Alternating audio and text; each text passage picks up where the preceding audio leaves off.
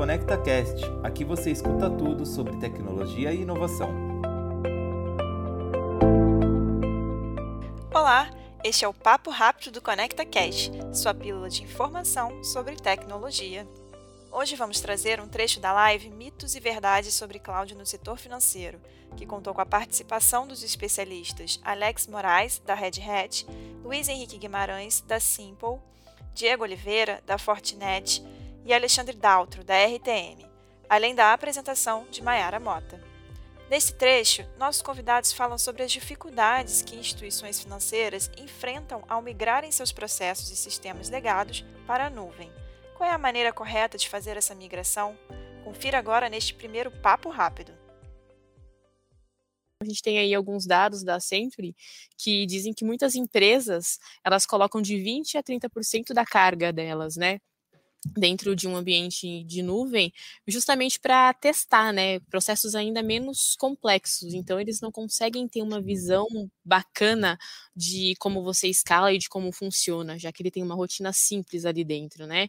Para experimentar mesmo essa fase de entender como é que é, né? Como que quebra isso dentro de uma instituição, financeira, né? Como é, evangelizar o cara de que ele pode colocar alguma coisa sensível para rodar lá, que não vai ser o fim do mundo, que ele não vai deixar de operar. No, no, no, final é apresentando mais fintechs que já nasceram assim, né? O Luiz depois pode falar um pouquinho. Mas eu acho que o mais importante é que precisa se adaptar aos processos internos para poder utilizar e, e, e, principalmente ser ágil, né? Não adianta nada a gente ir para a nuvem, ter microserviços, containers, se o teu processo existe um documento físico, né? Eu acho que esse foi o, as, das instituições maiores que já tinham presença. Ela, eu acho que o principal desafio hoje é mexer nos processos, depois na tecnologia, para conseguir realmente aproveitar a nuvem. E por isso que não vai uma adoção maior. É, eu acho que também tem o, o fato do a, as empresas também não terem pessoas preparadas para fazer esse, essa movimentação, né? Não só tecnicamente falando, mas com, como o Alex comentou, é, o processo, né? Porque você vai para a cloud, você não está levando só a TI, né?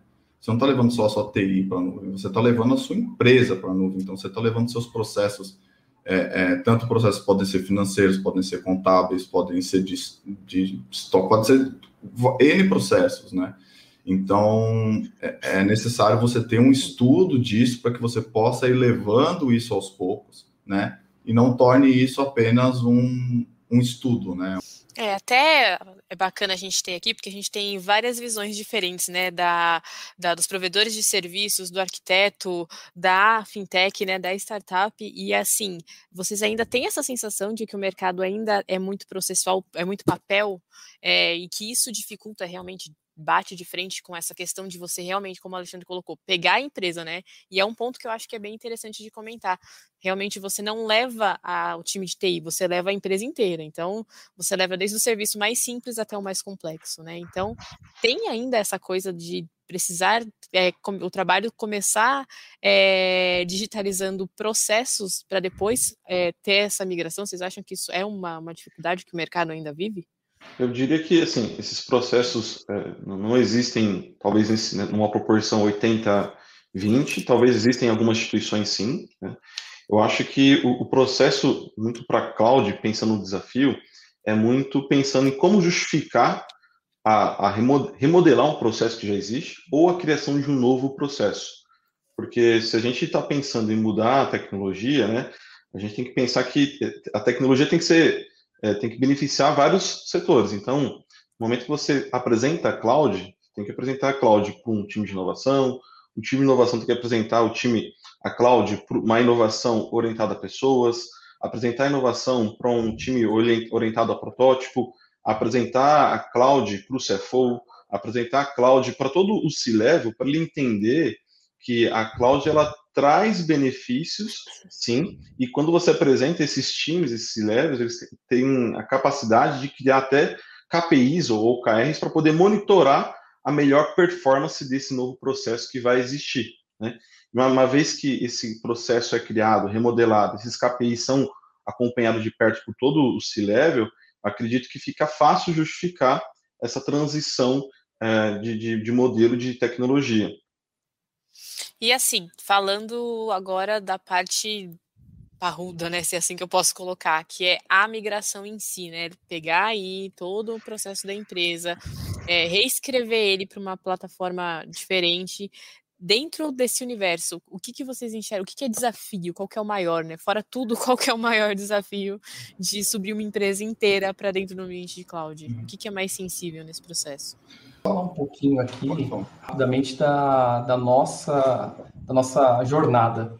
Tá? No início, a gente 100% digital, é, totalmente na nuvem, então com, com funções, com um mínimo de infraestrutura, e no decorrer do, dessa jornada, né, para alavancar o mais rápido possível o lançamento da nossa plataforma, a gente é, fez a aquisição de uma corretora é, que era mais tradicional.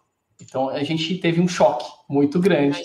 Inclusive é, o pessoal de, de outro estado, né, é, de Porto Alegre, e, e tinha processos bem construídos mas eram bastante manuais. E a gente, numa outra pegada, totalmente digital, totalmente é, cloud, tem muito, muito, muita automatização. E eles, o inverso, o oposto. Só que eles têm muito conhecimento dos processos. Né? Porque não basta você simplesmente pegar o seu sistema que foi construído é, numa arquitetura é, de, sei lá, 20 anos atrás e colocar na nuvem isso é, é, dá um tiro no pé. É, praticamente você vai aumentar o custo, você vai levar toda aquela fragilidade que você tinha daquele processo para a nuvem e você pode acabar tendo um, uma desagradável notícia, né, de que ah, invadiu um, um sistema porque deixou algo é, a público, aberto, enfim. É, então a gente vai estudando o processo, como, como o Alex falou, né? Você tem que conhecer muito bem seus processos né, mapear muito bem os seus processos para depois você levar isso para a nuvem. Se você pensar, é clichê, mas sempre uma, a maior dificuldade são os legados, né? Porque para quem nasce na nuvem, que nem assim, pô, é muito mais fácil de absorver ou de utilizar todos os benefícios que você tem, a flexibilidade, enfim. Se você precisar captar mil clientes, você usa uma infraestrutura, se você precisar captar 10 mil, você tem ali na sua mão.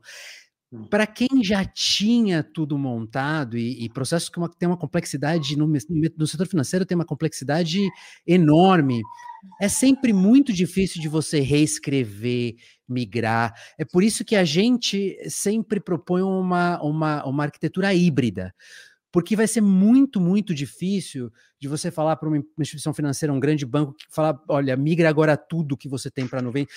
Como o Luiz falou, nem dá, porque além de, além de ser muito difícil tecnicamente, não vai, não vai ser, não vai ser viável, porque uma aplicação monolítica na nuvem vai ter um custo maior, vai estar tá mais exposta.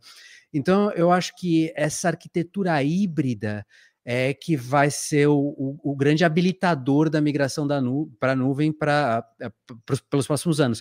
É, você vai migrando internamente em cima de padrões que te permitam aos poucos ir movendo para o público. E é importante entender todos esses padrões de compliance que a gente tem, né? De cada, de cada ferramenta também, porque nem tudo vai para a nuvem, né? Como a gente falou, pode ser por vários desafios, pelo processo, que, dependendo, não é viável mudar o processo. Pode ser pela tecnologia em si, então, que a gente está falando aí das aplicações, como pode ser também um, um compliance interno ou externo, né? É, a gente está especificamente falando do mercado financeiro, a gente tem uma série de compliances que tem que ser seguidos, né? É lógico que o, o, depois das circulares do Bacen, muita coisa ficou, ficou mais clara, mais explícita, mais flexível, né? Mas é importante ter esse mapeamento, né? Para que, é, é para que tenha segurança do, dos movimentos que vão ser feitos, né?